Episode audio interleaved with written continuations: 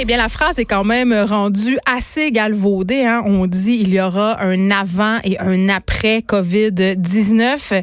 Mais la question qu'on se pose quand même, et je me la posais ce matin dans le journal de Montréal, c'est est-ce que la pandémie est le réveil qu'il nous fallait pour repenser notre modèle de production, pour repenser notre façon de consommer à l'échelle mondiale, à l'échelle locale aussi.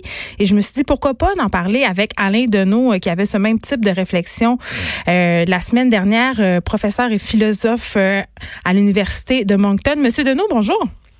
Bonjour. Écoutez, je suis très heureuse de vous recevoir à cette émission pour vous parler de cette fameuse phrase. Débutons par ça. Le fameux ça va bien aller. Il y a bien des gens qui entendent ça et qui sont un peu choqués parce que euh, ce qui ressort de tout ça en ce moment, et si je me fie à ce que vous avez dit sur les ondes de Radio-Canada un peu plus tôt la semaine dernière, euh, si on continue comme ça, c'est pas si vrai que ça, ça va pas si bien aller. C'est un cri de ralliement qu'on peut comprendre sur un plan psychologique quand on est mm. confronté à une situation grave où on se ferme les yeux, voilà, on fonce et on espère des jours meilleurs. Mais euh, bon, le, le, le, mot d'ordre, le slogan n'a pas plus de portée que, que cela et il témoigne au fond euh, d'un désarroi, euh, peut-être d'un déni même par rapport à, à la conjoncture actuelle, si on prend le temps de la regarder avec un peu de recul, et Dieu sait qu'on a le temps de méditer ces temps-ci.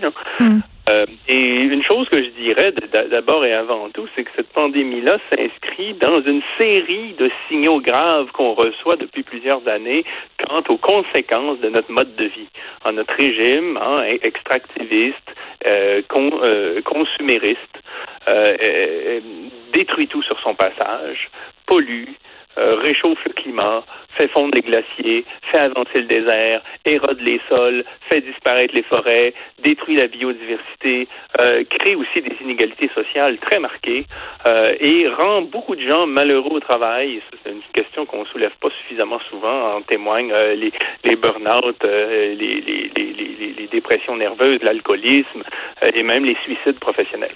Bon, en fait, il y a énormément de problèmes et d'un point de vue écosystémique, c'est-à-dire du point de vue de la planète. Mhm. Ça s'est manifesté pas seulement par cette pandémie qui marque peut-être davantage les esprits parce que la, planète est au neutre, mais euh, on peut parler des feux de forêt, les crises de verglas, les rats de marée, euh, l'augmentation anormale des crues euh, qui menacent les, populations côtières, par exemple. Il y a beaucoup de signes qu'on reçoit.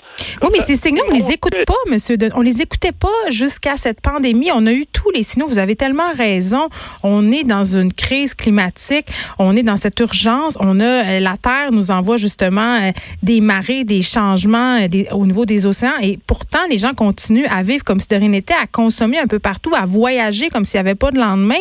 Et là, à cause d'un tout petit virus, je ne sais pas, j'ai l'impression que les choses pourraient être appelées à changer. C'est en tout cas un palier dans la prise de conscience. J'ai l'impression qu'il y a toute une catégorie de la population, mais surtout, et surtout, là, je vais insister là-dessus, des idéologues, hmm. des gens qui sont au pouvoir, qui représentent des grands intérêts financiers, industriels, et ainsi qui n'ont pas intérêt à ce que les choses changent et qui vont tout faire pour cultiver l'idée qu'après la tempête, il y aura le calme, hein, que l'autre versant de la montagne nous promet hein, d'atteindre un plateau qui sera semblable à ce qu'on a connu, ainsi de suite. Et donc, j'ai l'impression qu'on sera encore, au fond, attiré par des euh, scénarios un peu normatifs où on va nous présenter, au fond, le passé, le, passé qu'on a quitté il y a quelques semaines comme étant, au fond, euh, attendu dans l'avenir mais mais mais euh, il y a quand même un choc là euh, qui, qui, qui, marque les gens, le coup porte, et j'ai l'impression qu'il suffira que d'autres signes s'ajoutent, et il y en aura, pour qu'à un moment donné, on se dise ce régime-là nous fait trop souffrir, il est trop instable, il n'est pas fiable, il n'est pas viable, il met en péril notre descendance, hein, nos enfants, nos petits-enfants et nous-mêmes, tellement ça va vite. Et l'heure est venue de risquer un changement de paradigme, un changement de régime, un changement d'orientation radicale, parce que la perspective de ce risque que constitue un changement dans l'histoire est moindre que le statu quo. C'est-à-dire rester dans ce régime qui est écocide, qui est inique, qui est impérialiste, et on l'a vu pendant des décennies, voire quelques siècles dans la modernité, hein, et à terme indésirable. On ne peut pas continuer comme ça dans cette illusion de la consommation à l'infini, de la production à l'infini, l'extractivisme, hein, le, fait de toujours extraire de la terre tout ce qu'on peut y trouver, même si ce sont des ressources non renouvelables, hein, qu'on est en train de détruire à tout jamais On va se dire non, on est allé trop loin. On a fait preuve de ce que les Grecs anciens appelaient une hubris. Hein. On a hmm. abusé de notre pouvoir. Hein. On a défié les dieux. On aurait dit une certaine époque.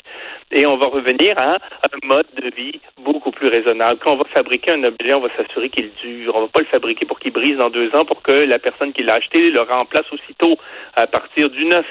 Euh, on va s'organiser à petite échelle. On va pratiquer l'agriculture locale, les circuits courts. On va agir à une échelle raisonnable. On va tenter de, de, de, se réapproprier des organes politiques pour prendre des décisions qui nous ressemblent et pas des décisions qu'on nous impose parce qu'il y a des grands actionnaires qui ont intérêt à nous faire marcher dans une certaine direction. On va cesser d'être de la ressource humaine sur euh, de la ressource humaine sur le marché du travail. On va devenir des gens actifs responsables et engagés dans les actions qui sont les nôtres. On ne va pas simplement servir un employeur à l'aveugle. Bon, ainsi de suite. Il y a beaucoup de choses qui peuvent se passer. Je suis convaincu, moi, que le 21e siècle sera un siècle de changement, un siècle qui va supposer un changement de paradigme en ce qui concerne notre rapport au monde. Cela dit, ce changement-là, on a le choix entre le subir ou l'assumer. Et si on le subit, on risque de le subir sous la forme de la coercition, de la violence, mm. aussi bien de l'assumer en changeant de régime d'une manière concertée et solidaire. Monsieur Deneau, est-ce que euh, on est en train un peu, euh, est-ce que vous êtes en train de nous dire qu'on aurait atteint les limites de la mondialisation et les limites aussi du système capitaliste? Ben, je, je, on a, les, les, marxistes se sont tellement trompés en, en, un siècle et demi en prédisant la fin du capitalisme qu'on a fini par penser qu'il était éternel.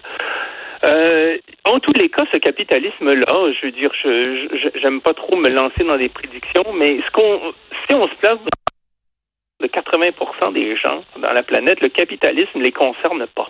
Ou s'il hmm. les concerne, c'est sur un mode autoritaire et euh, d'exploitation, un mode d'exploitation euh, de, de, de, des ressources et des, des travailleurs. Ben, exactement. Si vous êtes un, un, travailleur chinois qui gagne un dollar par mois, ou si vous êtes un Malien qui est soumis euh, au mm. dictat d'une société minière, ou si vous êtes, euh, je veux dire, un Congolais qui a une société pétrolière au visage depuis des décennies, vous comprenez que le capitalisme vise simplement à, à, spolier des ressources euh, au profit d'actionnaires qui sont les seuls, et là j'insiste là-dessus, seul depuis des décennies à profiter de la croissance. Hein. C'est ni les prolétaires ni la classe moyenne qui en profitent, c'est les grands actionnaires.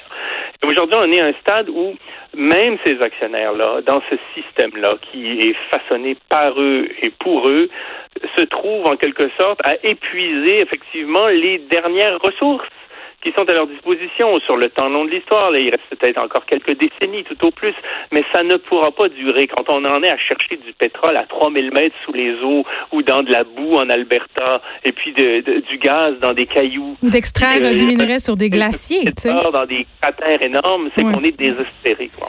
Mais en même temps, il y a une question qui me taraude quand on parle de tout ça. Puis évidemment, c'est des réflexions qu'on a en ce moment socialement parce que c'est un moment intellectuel aussi. C'est pas juste une pandémie. Là. Le capitalisme, quand même, il y en a plusieurs le capitalisme, on le sait, euh, il y a des lacunes. Ce capitalisme-là, ils sont, elles sont manifestes, mais en fin de compte, au, bout, est-ce que c'est pas le système qui a le mieux fonctionné? Je veux dire, qu'est-ce qu'on peut proposer d'autre? Moi, c'est, je vois l'impasse.